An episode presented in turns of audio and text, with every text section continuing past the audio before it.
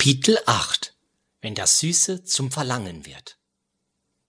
Dann freut sich ein jeder auf Kuchen, Kaffee und Klatsch. Doch Kuchen ohne Weizenmehl, kann das wirklich schmecken? Und wie? Saftig und locker sind sie und geschmacklich stehen die glutenfreien Kuchen einem typischen traditionellen Weizenkuchen in nichts nach. Man muss halt nur wissen wie. Wie bereits kurz angesprochen, ist beim Backen mit Weizenäquivalenten darauf zu achten, dass das fehlende Klebereiweiß durch Pektin oder andere Ersatzstoffe ausgeglichen wird. Doch folgt man diesem kleinen Tipp, so wird ein jeder weizenfreier Kuchen zum schmackhaften Erfolg. Mit dem Mandelkuchen über den Wolken schweben. Der Mandelkuchen ist einfach zu backen und bietet sich vor allem für glutenfreie Backeinsteiger an.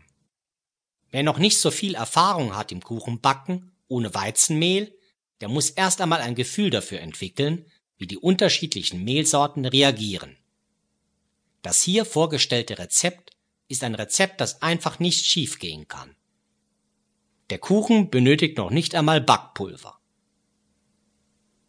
Zutaten 250 Gramm Mandelkerne gemahlen 5 Eier 250 Gramm Butter 250 Gramm Kokosblütenzucker. Zubereitung. Als erstes kümmert man sich um die Eier, also sorgfältig das Eigelb vom Eiweiß trennen. Das Eiweiß muss steif geschlagen werden und für einige Zeit im Kühlschrank ruhen und abkühlen. Das übrig gebliebene Eigelb mit dem Zucker und der Butter schaumig schlagen. Ist die Butter weich und hat Zimmertemperatur, erreicht man übrigens das beste Ergebnis. Anschließend können die gemahlenen Mandeln unter die Masse gehoben werden. Ebenso gilt es den Eischnee unter die Mandelzuckermasse zu heben. Das ist eigentlich schon fast alles. Okay, der Kuchen gehört noch in den Ofen. Dazu einfach eine Backform einfetten, die Teigmasse einfüllen und bei 160 Grad ungefähr 45 Minuten backen lassen. Ist dieses Kuchenwunder ohne Weizen nicht schon Sünde genug, kann dieser mit einer Schokoladenglasur überzogen werden. Wer freut sich da nicht auf seine Tasse Kaffee, ein gutes Buch und ein leckeres Stückchen Mandelkuchen am Nachmittag? O geliebter Mohn, im Kuchen schmeckst du am besten.